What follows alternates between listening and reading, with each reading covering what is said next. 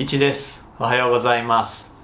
え先日地球はシュークリームだというお話をさせていただきました。え何が言いたかったのかというとあの地球っていうのは我々が立つ世界から見てみると広い大地があって広い海があってなんて大きな星なんだろうって思われると思うんですけれどもあ宇宙全体から見ると、まあ、非常に小さなあ、えー、ボールのような形をしていてでその内側っていうのがトロトロの液体で、え表面がまあこんがり、えー、焼き上がって冷えていてえ硬、くなっていると、まあ、だからシュークリームであったりたこ焼きのようなものですよというお話をさせていただいたんですけれども、まあ、こんなふうにあの身近にあるものに例えるとまあ、宇宙スケールのものも割と理解しやすいのかなと思って、まあ、こんなお話をさせていただきました。でこれは空間の話だったんですがでは時間軸を身の回りのものに例えるとどうなるだろうか。でこれは今からまあ50年近く前にアメリカのカール・セーガン博士という方が提唱している概念があります。コズミックカレンダーといいまして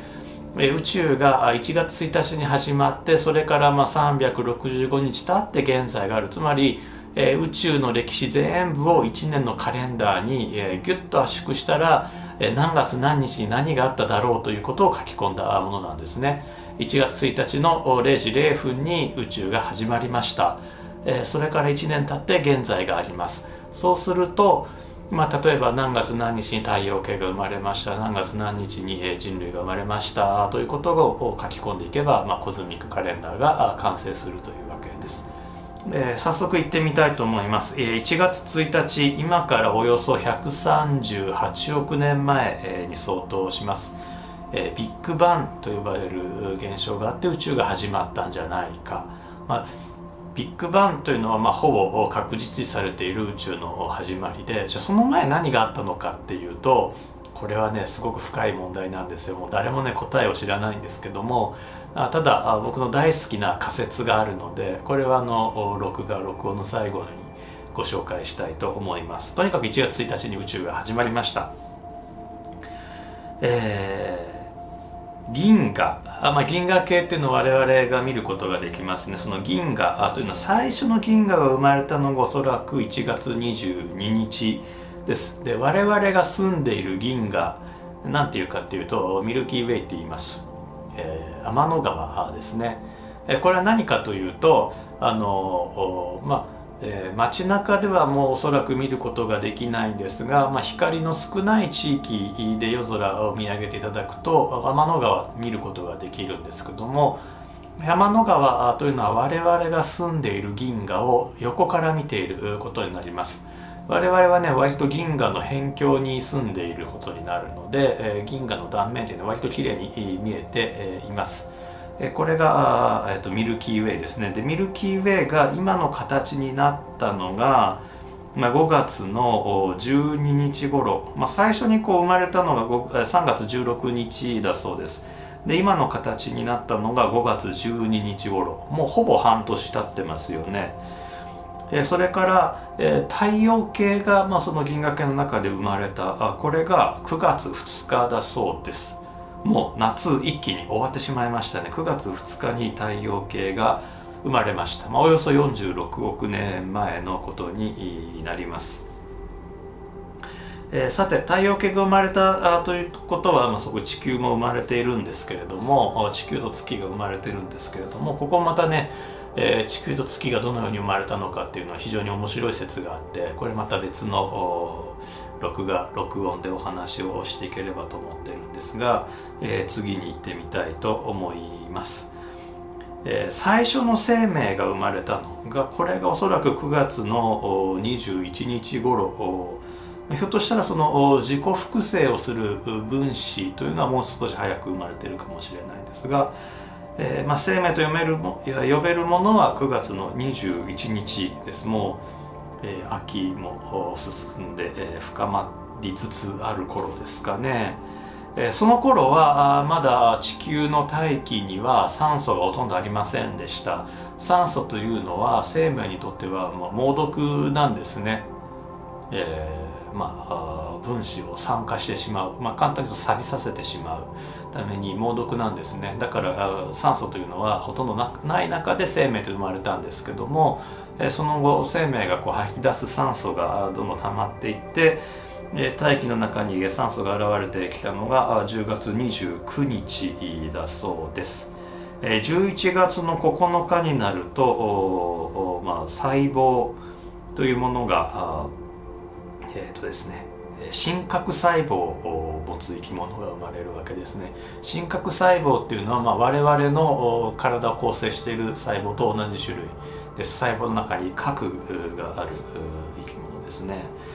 え、これもまあのまたあ以前どこかでお話をしたかな。あの白い涙事件の結構鍵になる話なんですけども。また機会があればそのお話もあのそのというか真核生物のお話も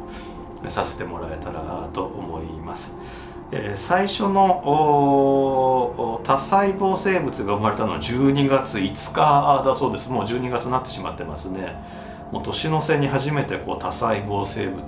が生まれました。12月5日。ということは、まあ、12月4日までは皆さん単細胞生物だったわけですね、えー、それからお魚が生まれたのが12月の17日。えもう年の瀬も年の瀬ですよね、えー、植物が地上に生まれたのが12月20日、えー、虫が生まれたあ昆虫ですね。昆虫が生まれたのは12月21日。はあはあなるほど。でえ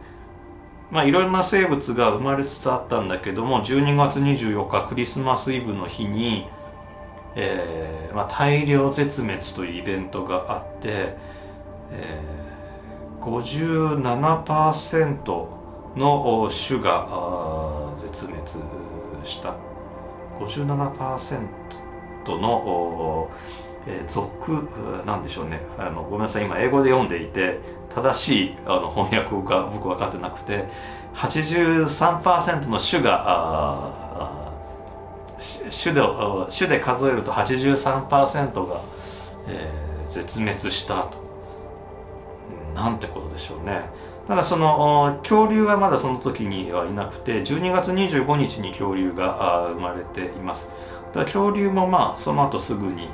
えー、絶滅をしています。12月26日に、えー、絶滅をしていてその後、えー、哺乳類が生まれている27日にまあ現在の12月27日に現在の鳥類が生まれていて12月28日にはこうお花がですね、えー、生まれています。で、えー、もう12月の30日になると、えー、また絶滅イベントがあった。地球何回絶滅してるんでしょうね、えー、何でしたっけね。5大絶滅でしたっけね。えー、なんか何度もこう絶滅イベントがあるんですけども、まあ、その中で、まあ、哺乳類たちは生き残ったんですね、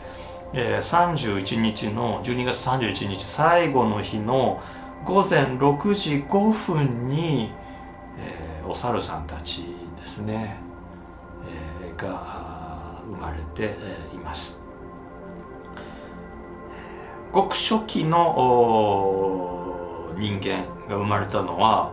なんとですね12月31日の22時24分。まあもう夜ですね。夜の10時24分、まあ、10時半頃に、えー、初期の人類が生まれていて、えー、石器石器を使っている跡があると、えー、今から2500万年前じゃなくてごめんなさい。えっ、ー、と250万年前、えー、ですね。250万合ってるかな。大体合ってますね。はい。えー、えー、とまあ旧石器時代の始まりですかね。うん。そうか。もうだから12月なんですよね。で、えー12月31日の23時44分もう残りあと16分という時に、えーと、火を使うことを覚えているようです。で、えー、23時52分に、まあ、現在の、まあ、骨格が同じ人間が生まれている。だからもう残り8分で今の人間の形に、なっているんですね。えー、とそれで23時、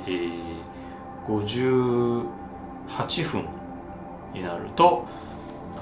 の彫刻とそれからまあ壁画をですね描いている。23時58分、まあ、あと2分というところで、まあ、彫刻って言ってもあのあれですね。あの石器ですね。石器をこう叩いたりこうこすったりして、えー、作ったものですねそれからま壁画なんかが残りあと2分というところで、えー、始まっています。23時59分32秒に人類は農耕を始めています。まあおよそ1200あ違うわ。1万2000年前ですね、えー、農耕を始めています。え、というのは23時59分33秒に、えーまあ、表記ですね。あの氷河期の中の最後の表記というのが終わるわけです。これはまあ1万2000年前にあたります。えー、そしてえー、っとですね12月31日の23時59分47秒に、えー、青銅器時代。まあこれあの世界史で言ってますからね日本にはあの青銅器時代ないですけども、えーまあ、今から5500年前ですね、えーと、と青銅器時代に入って、えー、それから23時59分48秒に、まあ、エジプトで、えー、あれですねあの王朝が生まれて、えー、います、えーと、文字がアルファベットの文字が生まれたのが23時59分49秒。この時に、えーとなんか車輪も発明されているそうです。23時59分51秒エジプトが中央国時代。それから23時59分52秒あと8秒というところであの青銅器時代から鉄器時代、え、という変化が起こっています。3500年前ですね。もうあと8秒しかないんですね。で23時59分53秒に鉄器時代に入っています。23時59分54秒になるとまあブッダが誕生だそうですすごいですねあと6秒残したってブッダが生まれていますまあ時代区分でいうとまあ紀元前ですね。2500年前ですね、えー、それから、えー、23時59分55秒、えー、まあイエス・キリスト誕生ですね。5秒5秒前ですよ、えー、そして、えー、23時59分58秒ッサンスがあった、まあ、あのアジアではあモンゴルがですねあの、まあ、大帝国を作った時期ですね。クリストファー・コロンブスがクリストファー・コロンブスって言っちゃいけないですよね。あのクリストファーって英語だからコロンブスも英語にコロンバスって呼ばないと、えー、矛盾してるわけですよね。でまあ、まあ、あのアメリカを発見したりとか、それからジョン・セバスチャン・バッハですねバッハが音楽を作ったりとかが23時59分58秒ということになります。こんなふうにして、宇宙開闢からの1年間をまあ、カレンダーにするコズミックカレンダーにするとこんな感じで、まあ、ほぼ23時59分のもう50まあ、人類の文明遡っていってもまあ40、うん、そうですね、まあ、40秒ぐ45秒ぐらいからしかだから人類は1年の中の15秒しかまだ生きてないということになろうかと思います。で、えーと、じゃあその1月1日の前何があったのかあの宇宙が始まる前何があったのかこれはもう誰にも答えられないんですが僕ね大好きなセリフがあって